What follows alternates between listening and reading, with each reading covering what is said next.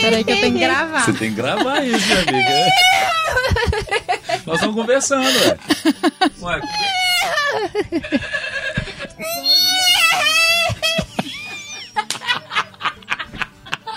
Ué. Nós estamos dando uma entrevista.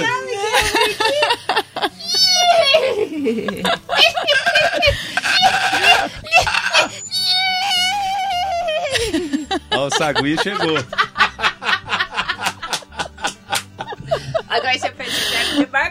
É.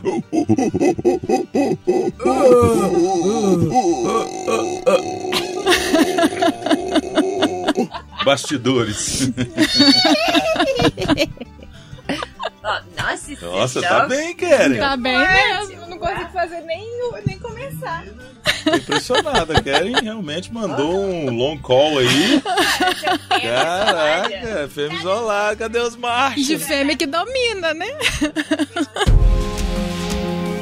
Você está ouvindo Bionote Apaixonados por Natureza.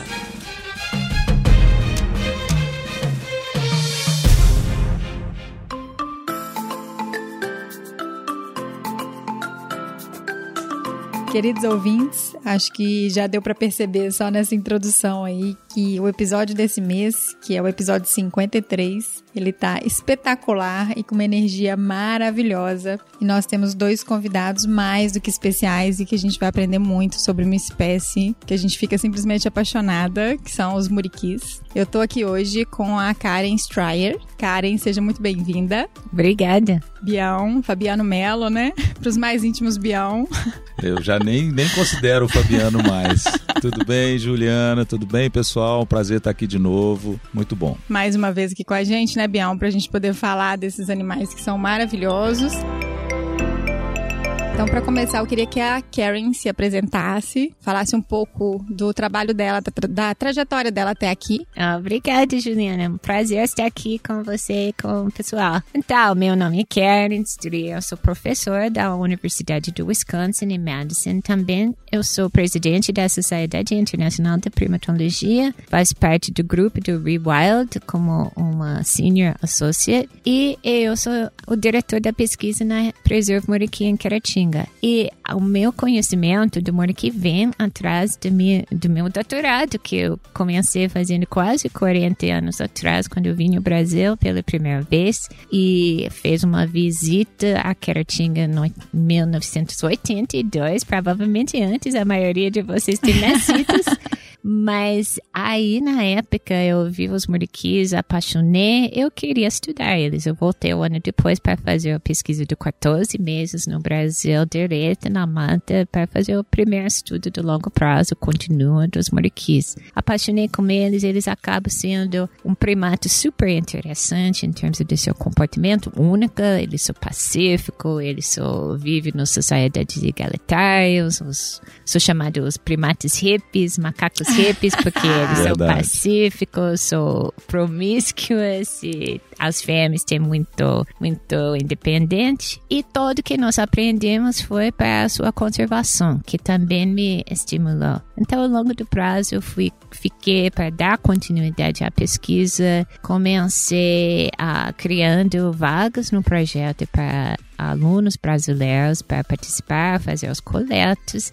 E ao longo dos anos estamos com quase 80 pessoas que formavam na mata, na aula de Caratinga, na mata de Caratinga, fazendo um ano ou mais de pesquisa lá. E ao longo do tempo fiquei conhecendo ou treinando pessoas lá, ou conhecendo outras pessoas interessadas nos muriquis. E agora nós fa faz parte, fa faremos parte de uma equipe grande, do colaborativo, que nossos grupos dos, dos conservacionistas dos muriquis estamos tentando ser igual dos muriquis em termos da sociedade cooperativo e afiliativo, uma ajuda a outra. E agora estou envolvido, continuo no projeto em Cretinga e também tenho esse parte do part, que eu ajudo, participo no projeto de Fabiano eu e Fernando com o manejo dos muriquis. Hum, maravilhoso. E esses estudos é, que você desenvolve aqui no Brasil, ainda que você esteja trabalhando nos Estados Unidos, né, na Universidade de, de Wisconsin, Sim, eu sou professor lá na Universidade do Wisconsin, em Madison. e eu fico lá durante o ano, mas eu venho ao Brasil duas ou três vezes por ano para ver o projeto e para acompanhar o projeto, dar orientação e colaboração. Hum, entendi. E você, Bião, você pode falar um pouquinho de você? Claro, eu sou professor da Universidade Federal de Viçosa, sou biólogo e trabalho lá no Departamento de Área Florestal, né? mas já estive em outras instituições, né? então mais recentemente que eu vim para Viçosa, sou mineiro né, de Valadares, estive muitos anos fora de Minas, inclusive. Então o retorno para Minas foi para mim uma grande alegria, né? Primeiro porque é minha terra natal e segundo que eu voltei a ficar mais perto dos muriquis, né? Que sempre foi o meu desejo. Né? Desde que eu comecei os estudos como biólogo, eu trabalhei com primatas, mas eu sempre tive né, essa admiração, não só pelo trabalho da Keren, que também sempre me estimulou, mas particularmente pelos bichos. Os bichos são encantadores, né? Então, Acho que todo mundo, depois que descobrir um pouquinho mais deles, vai ficar também. vai, vai entender essa paixão, né? É. E aí eu realmente me esforcei muito, né? Depois que eu comecei a qualificação, mestrado, doutorado, a dedicar um pouco do meu estudo para os muriquis, né? E sabendo dessa situação de ameaça, né? Eu tentei focar um pouco nessa perspectiva de manejo. Uhum. E felizmente, né, apesar de eu não ter tido a oportunidade de estagiar com a Keren em Caratinga quando eu era aluno, eu adoro falar isso, eu tive a felicidade de ser aluno dela, né, um parceiro como aluno de pós-doutorado lá nos Estados Unidos. Então isso uniu as nossas trajetórias mais fortemente e definitivamente mais fortemente, porque a gente já se conhecia e já trabalhava juntos em outras perspectivas de projetos. Mas assim, é aquela coisa, né? Eu não tinha sido né, estagiário da Keren e a gente não tinha uma parceria formal, né? A gente estava no Plano de Ação Nacional para a Conservação dos Muriquis, que foi substituído agora pelo Plano Nacional, Plano de Ação Nacional, perdão, para, né, para a proteção dos primatas da Mata Atlântica e da preguiça de coleira, né? Que é um, uma, uma política pública do governo federal, liderada pelo Centro Nacional de Pesquisa e Conservação dos Primatas Brasileiros brasileiros né, o CPB do ICMBio, e a gente então tinha essas parcerias assim, né, de alguns projetos, algumas coisas. Aí quando eu realmente pude ir para os Estados Unidos, a gente conseguiu conciliar melhor a agenda e juntar projetos de interesse em comum para a proteção das espécies, da, da espécie, né, em particular o muriqui do norte, porque a gente sabe que tem duas espécies de muriquis, né, do norte e do sul. Então assim, além dessa paixão toda, né, pelos muriquis em si, é, vamos falar um pouquinho qual é a importância desses primatas dentro da nossa biodiversidade. Quais características que eles têm que fazem com que eles sejam únicos? Fala um pouquinho pra gente sobre eles, assim. Bom, eles são, eles são espécies, como eu já falei, um, um pacífico, vivo nos grupos com vários machos e várias fêmeas. Eles são muito flexíveis no seu comportamento, eles, em alguns lugares, dependendo de condições demográficas, ecológicas, eles podem andar no grupo integrado, eles podem andar no grupo espalhados. Eles têm um sistema que as fêmeas migram, os machos ficam no grupo do nascimento o vida inteira, como os irmãos, como os pais, como os tios e a mãe. E as fêmeas têm, têm uma tendência, quando tiver a oportunidade de sair do grupo de nascimento para procurar outro grupo, onde eles começam a vida reprodutiva. E esse, em termos na ciência, esse comportamento deles era pensado antigamente como um comportamento da passividade dos moleques que não têm hierarquia, como um comportamento muito excepcional nos primatas. E até hoje não tem outro primata igual do moleque nesse sentido. Sem ter macho alfa, né? Exato, né? Sem ter uma dominância. Igualitário. Isso é muito interessante. Vida, é. Então, isso não nada científico, eles são modelos para a gente, eu uhum. acho. Agora, no caso da conservação, ah, temos duas coisas que são super importantes. Uma, o fato que eles são muito, têm um comportamento muito flexível, eles podiam sobreviver, conseguem sobreviver em condições muito variáveis, pode ter uma dieta muito variável, que provavelmente é responsável para a sobrevivência ainda hoje deles depois de tanto derrubamento, destruição da, do meio ambiente deles na Mata Atlântica. Então, eles são espécies, o moriquito norte é endêmico da Mata Atlântica e eles, eles fazem parte da biodiversidade da Mata Atlântica que não podia ser substituído, não eles não acontecem nos outros lugares, então a gente tem que, quando pensamos da biodiversidade do Brasil, da Mata Atlântica, dessa região da Mata Atlântica, tem, assim, a gente sempre pensa do moriqui. E nessa parte, eu só vou falar mais uma coisa que eu acho interessante, porque mostra a ligação entre as pesquisas e a sua conservação, é o fato que descobrimos ao longo das pesquisas do primeiro ano até para frente, tanto em Queratinga, tanto nas outras populações, que as fêmeas que migram naturalmente, isso foi uma chave para, seu, sua, para o manejo delas, porque foi descobrindo fêmeas nos lugares isolados que não tinha grupo, que deveria ter saído do, do outro grupo procurando um novo grupo para reproduzir. O Fabiano, que ele falou do postdoc que ele fez comigo, mas eu sempre gosto de dizer que ele veio para estudar comigo, mas acabou me ensinando muito. E uma das coisas, entre várias coisas, uma das coisas que ele me ensinou, realmente consegui me conquistar como a importância do manejo dos animais nas condições necessárias. Então, esse usando o Fabiano, esse esse aproveitando o fato que existe, foram descobrindo esses fêmeas isolados que podia servir tanto para o bem-estar deles, se foram translocados para os outros lugares, tanto para as espécies mesmo reforçar. É que é um projeto que eles estão fazendo aqui, nós estamos fazendo aqui com os moriquis de Betipoca mas é uma coisa que eu acho que é a parte que sempre sabendo da ciência, do comportamento deles natural, nós não teríamos tanto informação para o manejo. Eu, com, em compensação, sem manejo, nós não teríamos como preservar espécies no nível que está sendo preservado. Eu vou só complementar, Ju, que é assim, que eu penso, né, que a, todo estudo que foi realizado, todo conhecimento básico foi né, foi conquistado graças ao trabalho da Keren, que já tem quase 40 anos. Isso forneceu para a gente, como ela disse, informações preciosas sobre a biologia do bicho, que nos permitisse fazer um manejo adequado. E além disso, assim, eu acho que o muriqui tem duas coisas interessantes. Apesar dele ter esse comportamento flexível, como a Keren falou, essa dieta, que dá a gente a esperança dele sobreviver, mesmo em condições né, menos favoráveis, ele é um bicho enorme, né, considerado o maior macaco do Brasil, e tem grupos grandes sociais, então ele necessariamente necessariamente pode depender de grandes áreas de floresta, então ele é uma espécie guarda-chuva. Proteger o muriqui significa proteger toda a biodiversidade que está abaixo dele. Um grupo pode chegar a ter quantos indivíduos? O maior grupo que nós tivemos em Queratinga tinha 140 indivíduos. É bicho pra caramba. É muita coisa. É muita, é. muita coisa. Então são grupos que exigem, então, por serem até grandes, territórios maiores. Então você precisa de maiores tratos de floresta que a gente fala. Então a gente ajuda a proteger a Mata Atlântica com o muriqui. A floresta em pé tem muriqui, né? Tem muriqui. E uma outra coisa é isso, ele também se alimenta muito de fruto e ele consegue dispersar sementes. Então ele ajuda na própria recuperação da floresta. Então assim, do ponto de vista para as pessoas, né? Poxa, o que que o muriqui ajuda? Ele ajuda um monte, principalmente com a Mata Atlântica mantendo a nossa própria qualidade de vida. Sim. E deixa eu fazer uma, uma pergunta assim mais específica. Como que é a comunicação entre eles? Já que a gente começou esse episódio aqui com alguns sons que foram produzidos.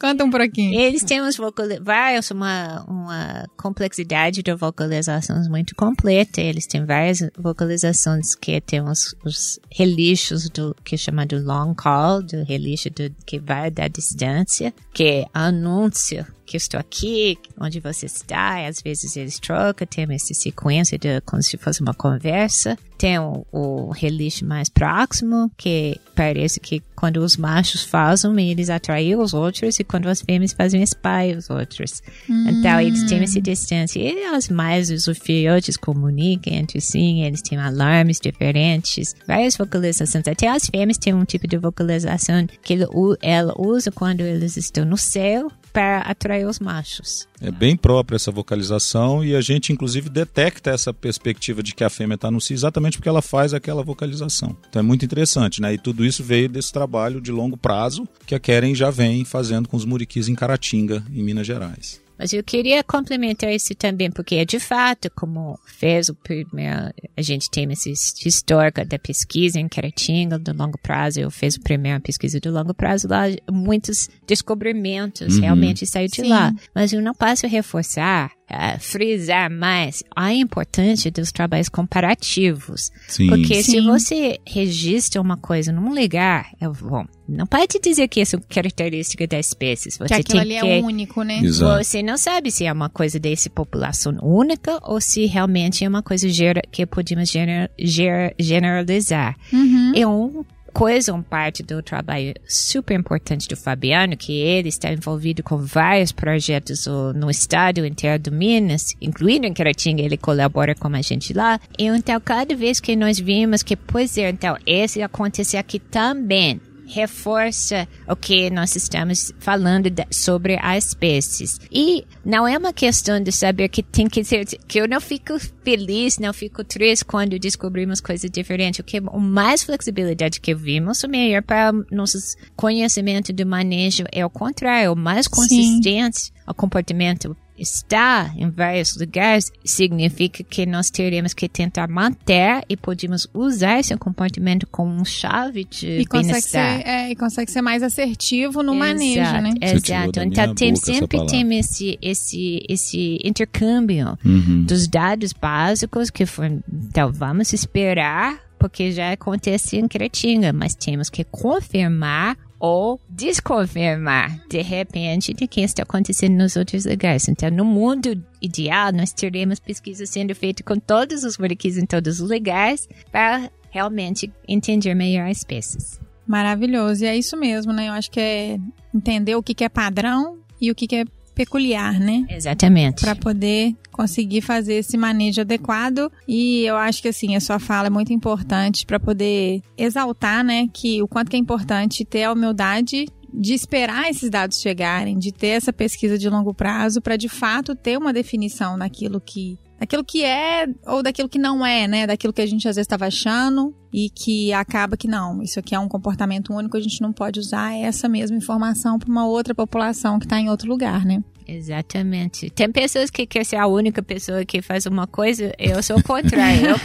eu, eu quero ser dentro de um grupo enorme das pessoas com o mesmo interesse, mesmo objetivo, uma ajuda a outra, porque nós ficamos mais brilhantes como outros do que sozinho. É, e eu sou testemunha disso, assim, né? Eu- desde que eu conheço a Keren, ela fala dessa necessidade da gente fazer estudos comparativos, né? E de fato isso está acontecendo hoje muito, in- inclusive em função do apoio que ela dá. Pela liderança, por ser sênior e por ter essa oportunidade de orientar mais de 80 pessoas que passaram por ela lá, que hoje, inclusive, estão fazendo trabalhos né, de proteção dos muriquis, né? E esse reforço, né, de informação, ele é fundamental exatamente para isso que a gente está conversando, né? Para auxiliar nas propostas e nas ações de manejo. Nós estamos falando de mil indivíduos na natureza, né? É Talvez um pouco, pouco né? mais, um pouco menos. A gente está nessa fase, nessa tentativa aí permanente de melhorar a performance, inclusive para contar melhor quantos indivíduos tem, para saber onde ainda não tem, onde tem muriqui que não tem proteção, né, formal, para a gente tentar criar ali uma unidade de conservação. O muriqui é um, é um exemplo assim de sucesso na conservação de biodiversidade e particularmente no Brasil, porque a gente conseguiu fazer com que a maioria das populações onde ele ocorre, né, nas áreas onde ele ocorre, seja hoje unidade de conservação.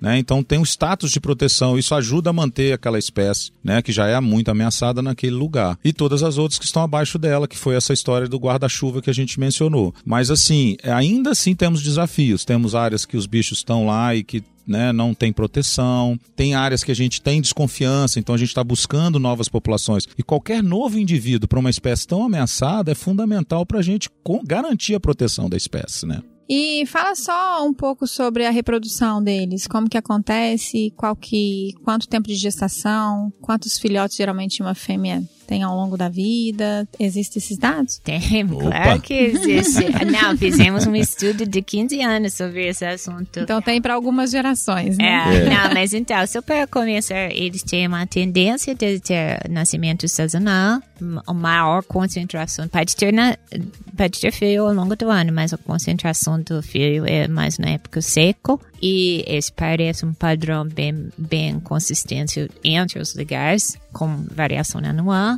Uhum. É, a- o intervalo de nascimento dos filhotes sobrevivos é mais, mais ou menos na faixa de três anos. Cada três anos ela vai ter filhote. Agora, para saber se outra, o resto dessas outras coisas, a gente veja que os amoriquis copula uh, episodicamente pela observação, mas para entender melhor o sistema reprodutivo, em Caratinga fizemos um estudo que até hoje eu considero esse estudo como se fosse mágico, porque descobrimos que podíamos coletar cocô do muriqui, que é um material natural, cai dele sem interferência nenhuma. Conseguimos fazer as coletas sistemáticas das fêmeas que estavam esperado para começar a reproduzir, extraímos os hormônios da cocô hum. e conseguimos analisar. Então, esse projeto foi muito intensivo, gastou muitos anos, porque as amostras anual foram pouco, muito intensivo, tanto no campo como as coletas, como a preparação das amostras, extraindo os hormônios, tanto no laboratório para realmente medir o nível dos hormônios e interpretar. Descobrimos o ciclo do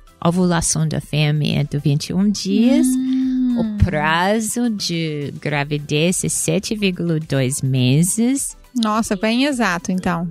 E que tem uma, um prazo, quer dizer, tem meses quando as fêmeas não estão copulando e também não estão ovulando. E parece que tem ah, os jovens, as fêmeas que migram, normalmente migram antes do começo da puberdade, demora um tempo no grupo novo, normalmente para começar a ovular. O primeiro ano eles podiam ser ovulando, copulando, mas não sempre ficam grávidos. Toda essa informação agora está sendo aplicado no projeto Exatamente. da translocação e reprodução dos muriquis aqui em Ibitipaca com fêmeas que foram introduzidos. Eu não posso te dizer como ser uma cientista de descobrir, quer dizer, descobrimos, des, descobrimos os ciclos hormonais uh, reprodutivos de uma fêmea, de uma espécie criticamente ameaçada com extinção em natureza. Fomos depois ao Centro de Primatologia para conferir os dados com alguns muriquis em cativeiro, com o professor Piscinati lá no Centro de Primatologia Rio de Janeiro, que confirmou tudo que os dados com muitos outros filmes foram mostrando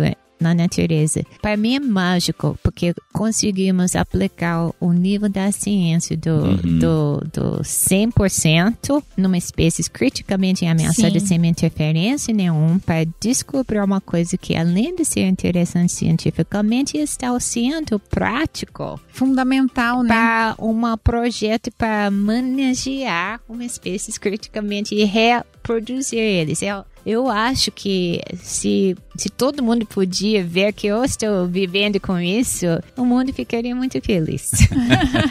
é literalmente a cereja do bolo, né? Que é o estudo, que é todo o processo de pesquisa, que normalmente é longo, é cansativo, né, é sistemático, né, a Keren como cientista tem que prezar pela, pela, né, pelo, pela, pelos métodos exatos e pelas análises corretas. Isso demorou 15 anos para ela hoje ter as conclusões em relação ao ciclo reprodutivo, né, claro, ao longo dos 40 essa questão de tempo de nascimento entre filhotes, quem, qual que é a idade, né, a idade da primeira reprodução, mas todo esse conjunto, né, da obra ele hoje ele é peça fundamental para a gente fazer qualquer tipo de ação de manejo. E como ela falou, não só no cativeiro ela foi lá e confirmou que os dados da natureza estão ok em relação àquele, àquela situação controlada, quando a gente faz o manejo, a gente também tem uma situação teoricamente mais controlada. E a gente aplica o conhecimento teórico que ela, ela desenvolveu a partir da prática com o grupo, né, com os grupos lá em Caratinga, a gente vai lá e repete aquelas, a, a, né, aquela, aquela mesma proporção, aquela mesma medida e funciona, porque a gente já sabe como é que deve ser feito. Então isso antecipa o processo, garante o sucesso do manejo e dificulta as chances de erro, que eu acho que é o mais importante. Errar é natural esperar, faz parte de qualquer trabalho, mas quando você erra muito com uma espécie ameaçada, você corre o risco de piorar o status dela. Então evitar esse tipo de erro com o conhecimento que a gente já tem é fundamental para o sucesso, que é o que a gente está tendo já em Bitpoca, né? E a ciência de longo prazo, de qualidade, é isso aí. Sendo 100% aplicada, né? Não, sensacional. Tem uma, é como aquele método que desenvolvemos como parte da mídia, os hormônios das fezes, que foi feito em colaboração com colaboradores nos Estados Unidos também. Temos outras metodologias novas que estão sendo aplicadas, como o projeto do Fabiano que utiliza do drone, que eu acho que também é uma no, um, metodologia novo que não está ligado diretamente com reprodução, mas com nosso conhecimento da população que a gente não tem. básico também, né? Quer saber quantos indivíduos tem. Exato, e quem e quem você Exatamente. conseguir ver com as suas câmeras termais, né? termais se, se uma fêmea está carregando filhote, que já é uma inf informação super importante. importante. Uhum. Entrando nas matas que são inacessível, grande ou, ou muito fechado, pode ser pequeno, mas muito fechado e inacessível. Então, para mim, a gente utilizamos os cocôs para verificar essas coisas do, dentro do bicho, na é. fisiologia mesmo. E tem uma outra tecnologia nova do, que é o também corrente do drone, que o Fabiano está, está uma das únicas pessoas no Brasil aplicando com tanto sucesso, está abrindo novos horizontes para a gente como Verdade, é fantástico. É. E eu acho que não só né, essa tecnologia de drone, mas não só para primatas, mas para é, tá, drone hoje é uma ferramenta importante para a humanidade, né? Porque tem uma aplicação geral na sociedade humana. Oh, mas eu peço de desculpa, eu só tenho que dizer, eu acompanhei o, o, os desafios, as vezes, as vezes que você estava desesperado porque perdeu, ou foi alguma coisa na importação, eu não é lembro. Verdade, a câmera Nossa, que aquele comprou. ficou, o, o Fabiano confrontou muitos desafios e não desesperava. Quer dizer, desesperava, mas não parou. É, o financeiro Nossa. assustava, mas, mas não parei, não desisti. Nossa, verdade. eu acho que daqui para frente nossos futuros,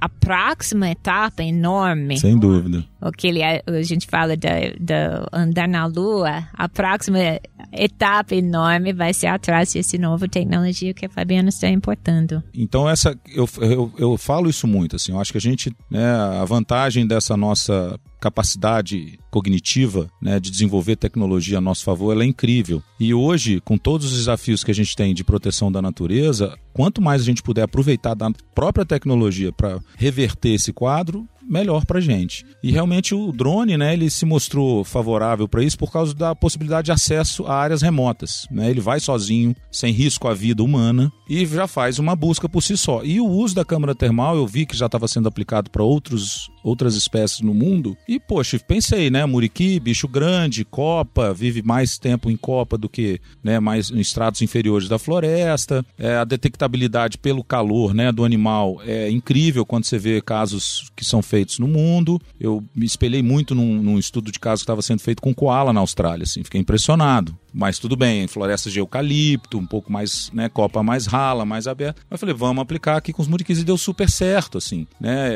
Eu fico muito feliz que a gente, em minutos de voo, a gente consegue ter a contagem praticamente total do grupo, né? Pelo menos daquele grupo ali, claro, você pode perder alguns indivíduos de vista, mas normalmente você vai ter uma contagem mínima, que já é um ótimo resultado, e com a da densidade, isso ajuda na, densidade populacional, que é o que a Keren falou, né? Em termos de número de indivíduos, que é, um, é uma informação básica para proteger uma espécie. E eu acho que o mais legal também é que, eventualmente, em alguns casos, a gente consegue se aproximar dos animais e com a câmera colorida, que tem uma alta resolução também, a gente consegue também, pelos estudos e ensinamentos do trabalho da Keren, querem sexar os animais, saber a idade, né? Quem é experiente, que tem esse conhecimento. Hoje todo mundo que consegue fazer isso é que trabalhou com a Keren Caratinga, né? Inclusive ela tem um protocolo que ensina como é que é essa questão da maturidade de macho, de fêmea. Então qualquer um hoje pode aprender, está publicado inclusive. E com o drone a gente consegue isso né? E de novo, é uma tecnologia que não é invasiva, né? Porque você se aproxima dos bichos, eventualmente eles se assustam um pouco, mas você não precisa sequer pôr a mão no animal, né? Como a Keren mencionou do caso do cocô, né?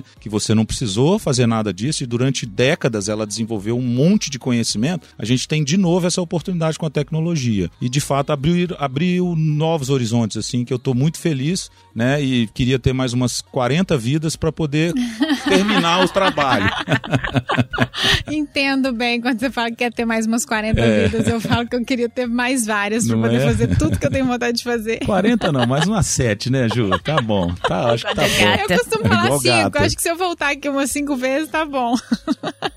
É isso. Ai, maravilhoso, gente. E a gente vê assim o quanto que eu falo que paixão, empenho e competência não tem mistura melhor. Pura né? verdade. Eu acho que conversando com vocês aqui é uma é um- uma, uma condição real que a gente tem, né? Desses, desses, desses três componentes que são maravilhosos e trazem muito resultado, né?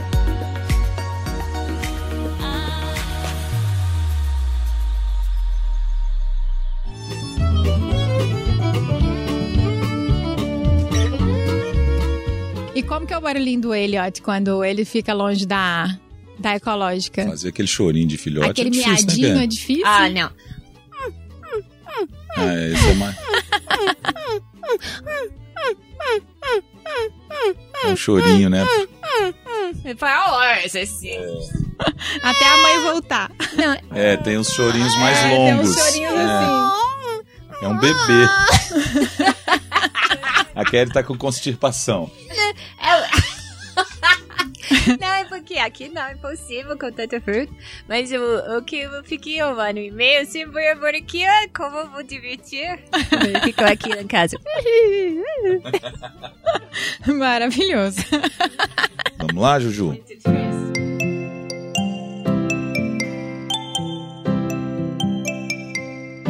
Eu fiquei curiosa sobre a biologia reprodutiva dos muriquis, Hum, uhum. porque o fato das fêmeas migrarem, né? Aham. São os machos que ficam em casa e as fêmeas é que mudam, né? Aham. E antes da maturidade sexual, isso é um artifício evolutivo, né? Pra evitar a endogamia, Uhum, uhum. né? É, na maioria das espécies, ou, uma, ou os machos ou as fêmeas, ou ambos dos sexos migram do grupo natal. E sempre antes da maturidade sexual. Às vezes não, às vezes eles esperavam, por exemplo, nas espécies como o babuim, que os machos podiam migrar, aí eles podiam já estar copulando no grupo, mas eles migram ainda, normalmente por causa da pressão social. Uhum. No caso do moriqui, não ve- não- nós não vimos tanto pressão social, porque eles são pacíficos, mas os fêmeas, ah, fizemos um estudo uns anos atrás, que vimos que as fêmeas que estão na faixa de migrar começam ficando mais isoladas dentro do grupo, mas na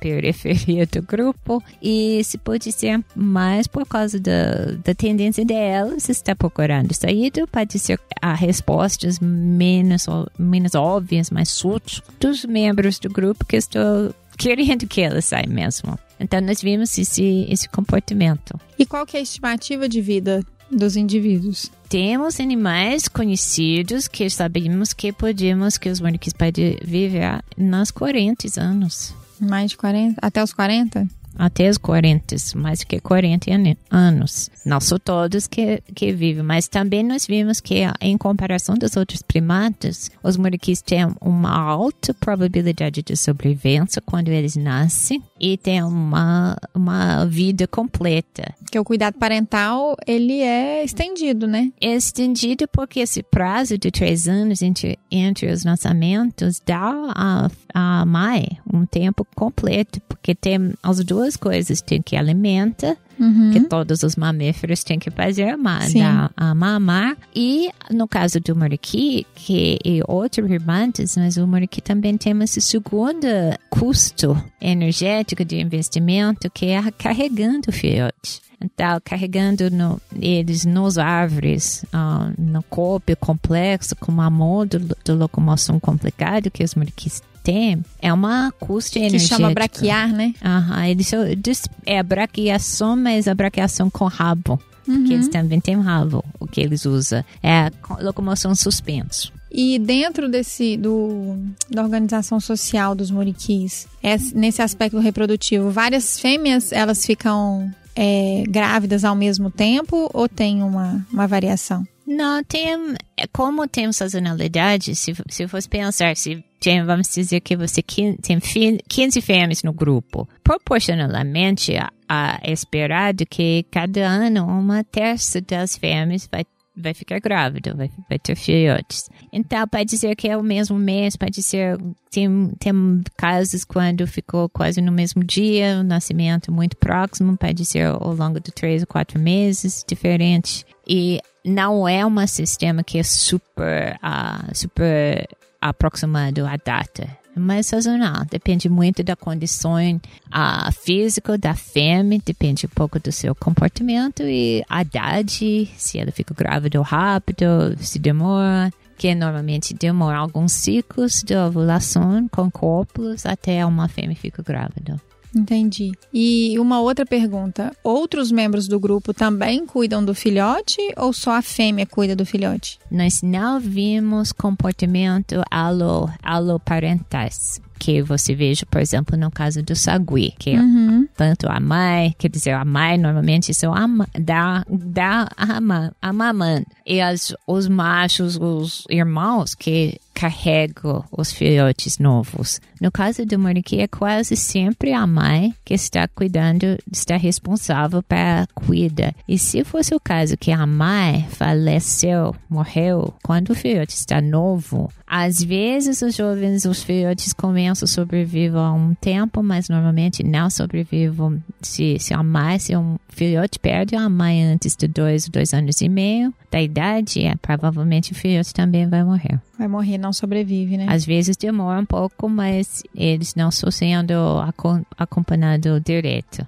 Entendi. E o essas fêmeas, quando elas migram, é, igual você já comentou, né? Que às vezes elas migram para uma área onde não tem um outro grupo, né? Que elas possam entrar. É, de fato, a chance dessa fêmea sobreviver é muito pouca, né? Bom, de fato, nós não sabemos a proporção das fêmeas que migram e não sobrevivem. Uhum. Então, vou, vou pesar um pouco para trás, só para deixar claro. Em Caratinga, desde o início da minha pesquisa, sempre tinha dois grupos. Então, esse facilita muito, porque as fêmeas do grupo do, do estudo principal podiam migrar, tinha outro grupo para ir. E, e, igualmente, tinha uma imigração das fêmeas do outro grupo. Ao longo do tempo, a população ficou crescendo, os grupos ficou maior e começou subdividindo os grupos. Hoje, nós temos cinco grupos do moriquis na mata. Então, as fêmeas fazem uma escolha. Eles podiam, às vezes, eles fazem as visitas nos vários grupos até eles, eles decidirem para onde eles vão ficar.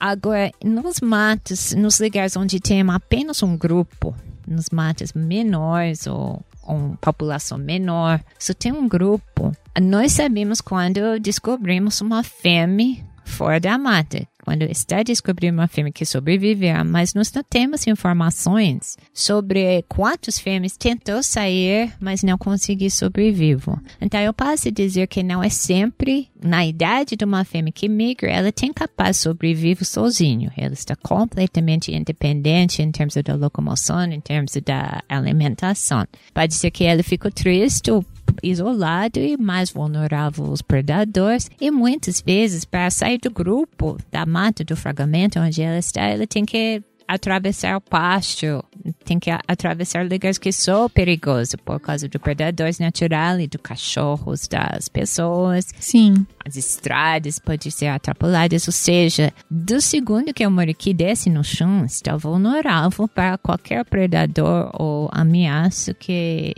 humano. Então a gente tem que pensar que nós vimos os que sobrevivem.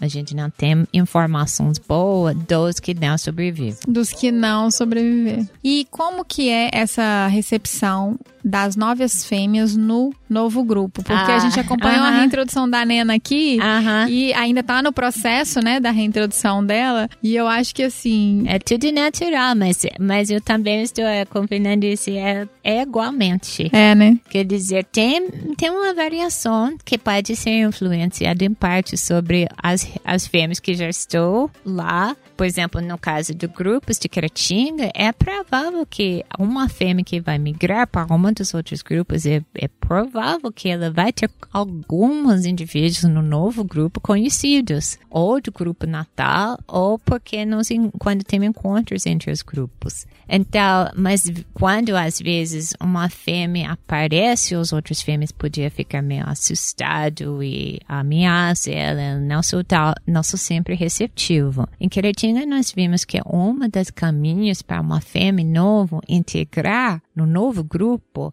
é brincando com filhotes e interagindo com os machos jovens que são independentes da mãe, das mães, mas ainda não machos adultos para copular. Uhum. E as outras fêmeas vejam que esse novo fêmea está, está brincando com os filhos, não está fazendo mal, elas começam a relaxar e a fêmea nova começa a aproximar. Aqui, como aqui nesse projeto de Nibitipac que tem Nina, que foi introduzido depois das outras fêmeas, ela pelo tamanho parece mais um pouco mais novo e imagino que as outras fêmeas, pelo menos a fêmea confiante, está um pouco suspeita, suspeita. Eu não tenho dúvida que a Nina gostaria de brincar com esse filhote, mas provavelmente a mãe não está deixando ela chegar muito perto ainda, porque está ainda com suspeita. Mas se tiver um grupo de vários jovens brincando um entre si, ela teria mais chance. Então, a solução para vai ser mais ter mais muriquis. Ai, que ótimo. E aí tem a tem um comportamento, né, que quando ela é aceita no grupo, o que que acontece? Não tem a questão do abraço quando eles se abraçam? Eles abraçam, mas eu acho que é mais a questão da tolerância, que pode andar junto, pode pode dormir junto, fica na lado do outro, eles alimentam um na lado do outro. Então, é mais uma questão de tolerância e eles, eles têm essa tendência de abraçar. Às vezes uma fêmea está descansando, outra fêmea quer passar e eles fazem uma toca rápida. É como se como se fosse dizendo, oi, só, oi, tudo bem? Uhum, tudo Aí vai jóia. passando, aham, sim, nós não vamos parar. Aí tudo bem, eles já, já conhecem. E os moniquis sabem que às vezes você veja um indivíduo chegando e a outra levanta e sai, que isso pode ser uma evi evitando Uhum. Uma muito evitando a aproximação de alguém, mas isso também pode ser pela coincidência. O que nós não vimos no aqui, esses padrões consistentes, que sempre quando X, esse indivíduo aparece, o outro sai. Vocês estão tendo uma atividade aqui no Bitipaca, ver as relações de poucos indivíduos, já sabendo, mas cada um, com a exceção dos dois machos, que vêm da,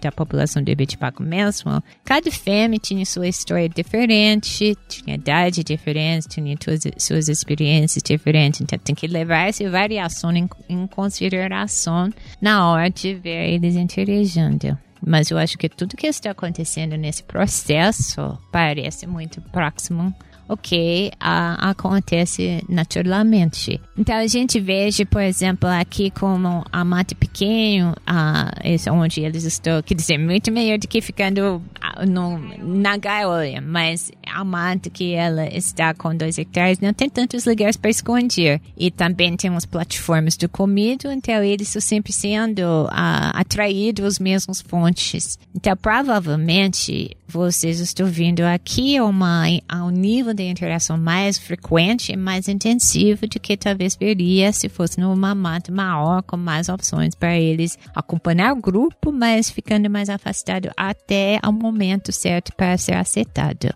Mas em comparação dos outros casos, outras condições de criação, eu não vejo uma melhor opção do que tem aqui. E o fato que está sendo acompanhado diariamente também, com certeza, está uma, um controle bom para evitar qualquer confusão que podia ser um perigo para os animais. Entendi.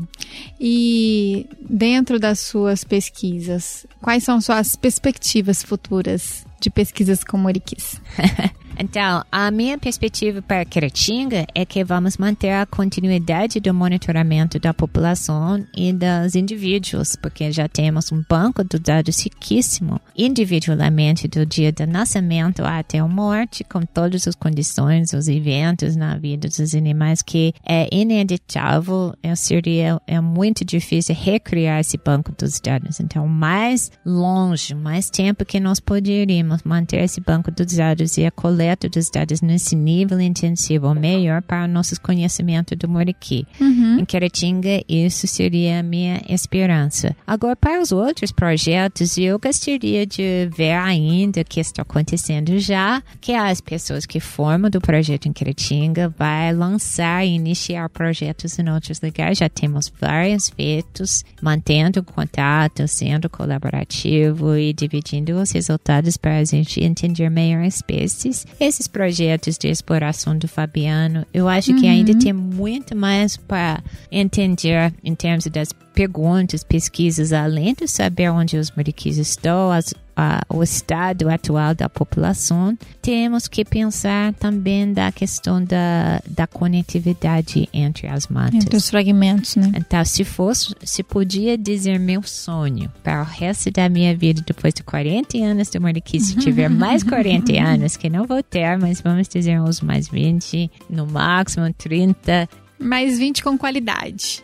Mais 20 com qualidade, espero. Aí eu gostaria de ver, ah, o meu sonho seria ver as populações como Caratinga conectado às outras populações do Moriqui, que a mata continua, que o Moriqui de uma população podia passear, interagir, migrar para outra população, que teremos um conhecimento ah, socioambiental da importância da biodiversidade, que as pessoas ao longo do caminho desse corredor apoiam a conservação, proteger a natureza e participam na, no mundo do Moriqui como parceiros. Maravilhoso.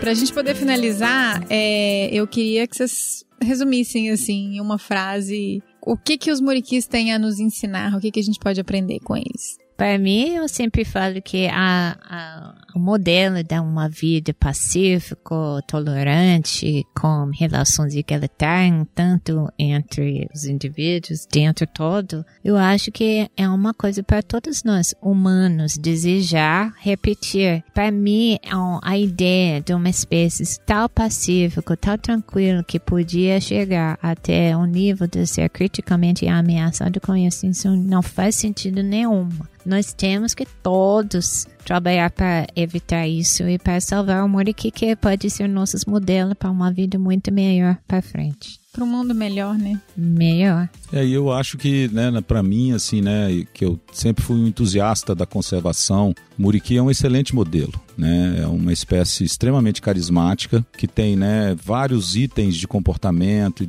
né, e de condição biológica que ensina muito para a espécie humana, né? A Karen citou isso bem. É uma possibilidade real de você praticar a conservação e conseguir fazer isso, e conseguir ter sucesso sabe? Para mim, Muriqui é esperança de proteção à biodiversidade. É isso que ele nos ensina, a nunca desistir, a ter certeza de que vale a pena o sacrifício. Eu costumo falar que a extinção de espécies está acima de qualquer vaidade humana, né, de qualquer pretexto humano. Então a gente tem que né, deixar de lado essas questões né, pessoais, muitas vezes, em prol da conservação do Muriqui. E o Muriqui nos pede isso.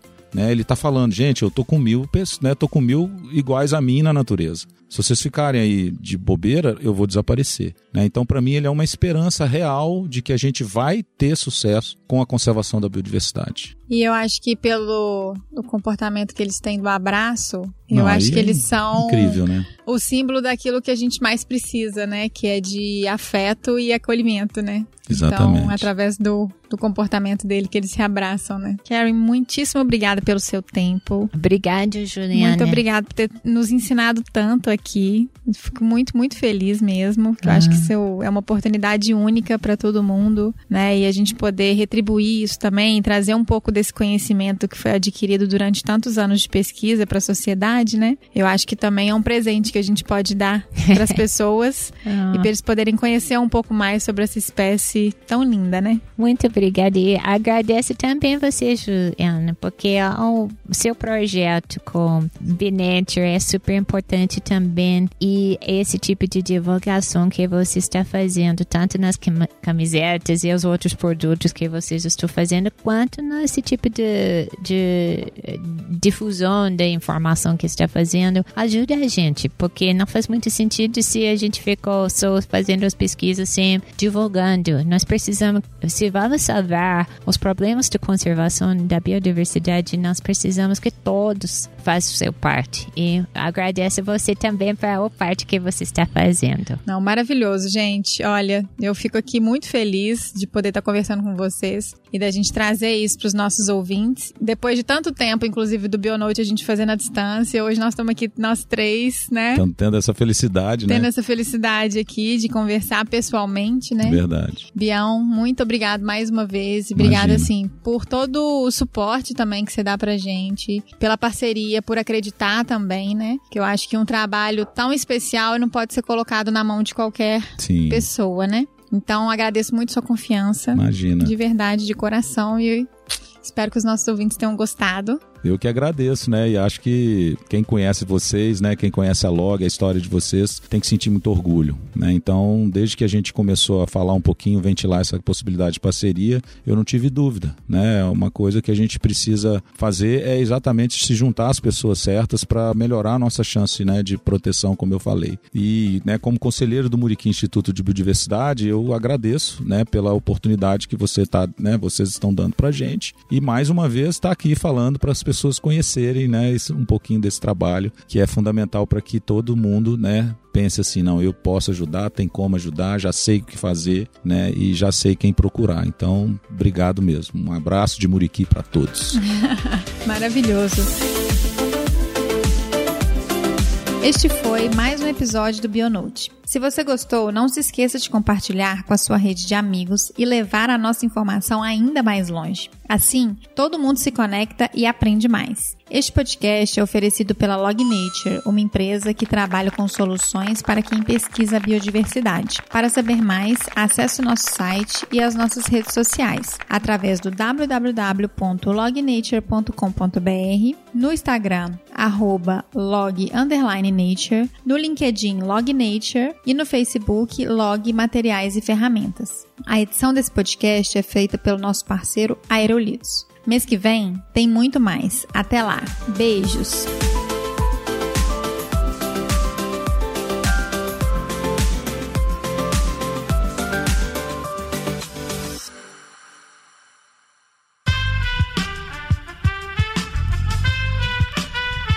Esse podcast foi editado por Aerolitos Edição Inteligente.